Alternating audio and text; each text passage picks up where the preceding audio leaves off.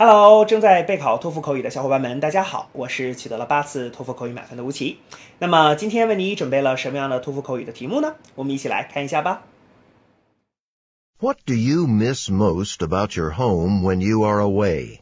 Use specific details in your explanation. Begin speaking after the beep. Well, um, when I am away from home, I would really, really miss my friend.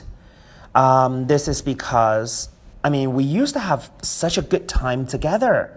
Like during the weekends, we would go out together, uh, we would watch some movies and do some sports. So I would really miss the good time that we used to have.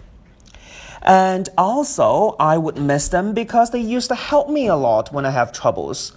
I mean, no matter it's um, uh, it's a difficulty in my life, such as you know a painful breakup, or um, it could be like a difficult physics problem. I mean, my friends always help me with that. Therefore, I would really miss them when I am away from home. 好的，那么以上呢就是我们今天啊所给出的这段满分回答。接下来需要屏幕前的你做些什么呢？那就是要跟读和模仿这段录音。 放一句录音，跟读模仿一句，再放一句录音，再来跟读模仿一句啊！所有的整段录音呢，反复模仿五至七遍。这样的话呢，相信屏幕前的你就可以掌握其中的单词、短语和句型。